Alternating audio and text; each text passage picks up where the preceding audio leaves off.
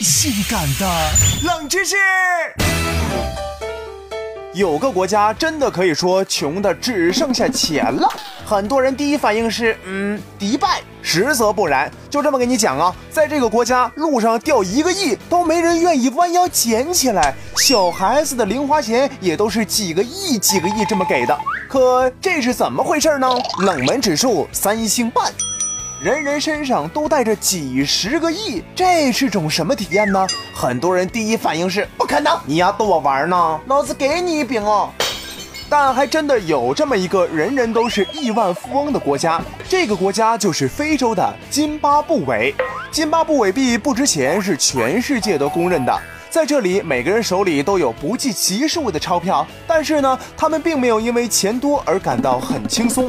津巴布韦的通货膨胀率一度达到了百分之二点三一，嗯，这是什么概念呢？也就是说，人们每天的正常开支能达到几十万个亿。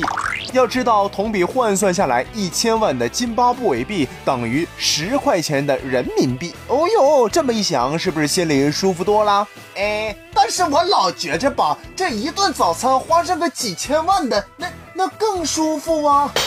在这里，虽然每个人都有亿万家产，但是生活依旧是苦不堪言。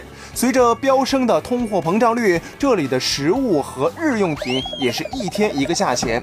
钱对于他们来说，可能真的和纸没有什么区别吧？哎，可是，一想到花个几千万买个牙刷啥的，那还是很爽的。